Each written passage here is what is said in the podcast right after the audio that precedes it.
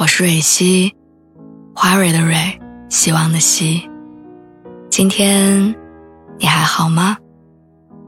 你可以在微信公众号和微博中搜索“蕊希”，每天晚上我都会用一段声音陪你入睡。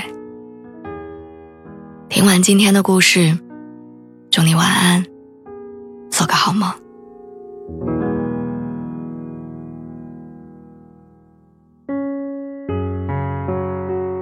我在网上看到了一组关于离婚的数据，说离婚的高峰期是在结婚后的三到四年，意味着大多数人都还没有走到所谓的七年之痒就已经再见了。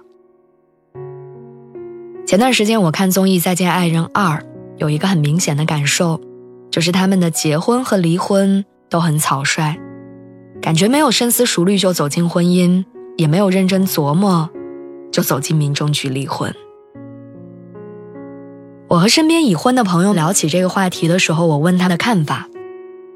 他说：“就是结婚之前，把婚姻想得太美好，结婚之后发现，婚姻不是那样的，自己承受不了。”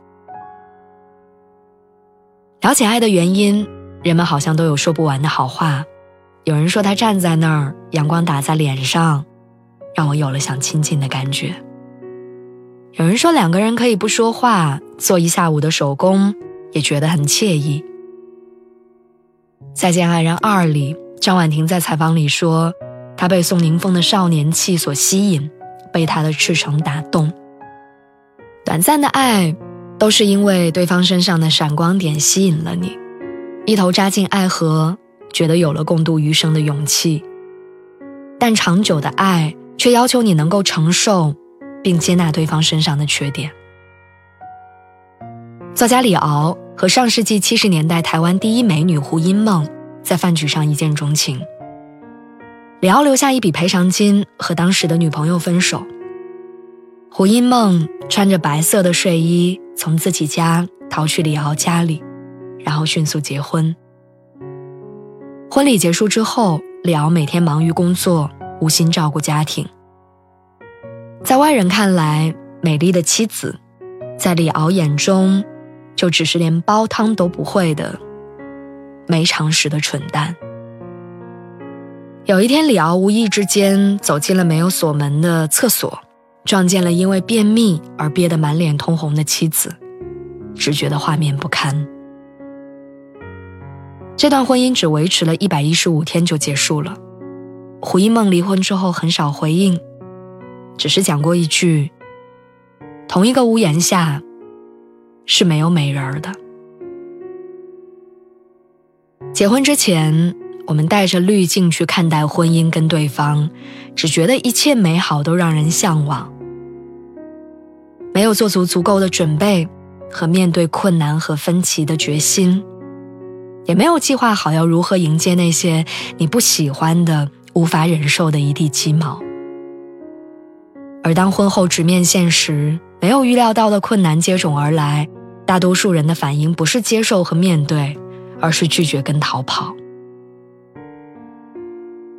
我一直很喜欢的一个电视剧叫做《父母爱情》，剧中安杰出身于资本家庭，会读英文，喜欢安娜·卡列尼娜，而江德福呢是文盲大老粗，大他九岁，从农村打仗出来。安杰对于婚姻的浪漫预设，江德福似乎都不能满足他。结婚之前，他们是不合适的，但决定结婚之后，他们对彼此异常的坚定。江德福宁愿被革职也要娶安杰，而安杰也毫不犹豫地接受和江德福回农村过种田的日子。结婚之后，安杰几乎过上了和自己想象完全相反的生活。他随军去了一个偏僻的小岛上，厕所里有蛆，喝水要出门挑。他在一所小学里面当代课老师，他接受了江德福离过婚的事实，接受了他吃饭吧唧嘴的习惯和他不浪漫的大老粗。我曾想过，生活的琐碎和打破幻想的现实应该会让安杰失落，但他很幸福。他在晒鱼的屋顶上看着袅袅炊烟和日升月落，他在院子里种花他用漂亮的杯子喝茶。江德福呢？他不懂得安杰的浪漫和他的精神世界，但他尊重，并且守护着那个世界。电视剧里有一幕是安杰盯着自己的自画像说：“我的眼神怎么能那么干净和纯洁？说明我生活的幸福安逸，说明我对自己的人生满意。”为什么父母爱情的故事能够让人喜欢？我想是因为它满足了大多数人对于婚姻的期待，两个人相互扶持、包容，走完漫长的人生。那些草草结婚又草草离婚的人，他们低估了婚姻的复杂，也高估了自己的耐心。他们不愿意花时间磨合，也不愿意妥协和牺牲。他们不敢相信时间的力量。可以把他们的婚姻打造成符合他们习惯的样子。他们还没有享受到婚姻的喜悦，就选择了退场。要知道，你们共同经历并面对的一个个挑战，会成为婚姻的加持，为你们漫长的人生保驾护航。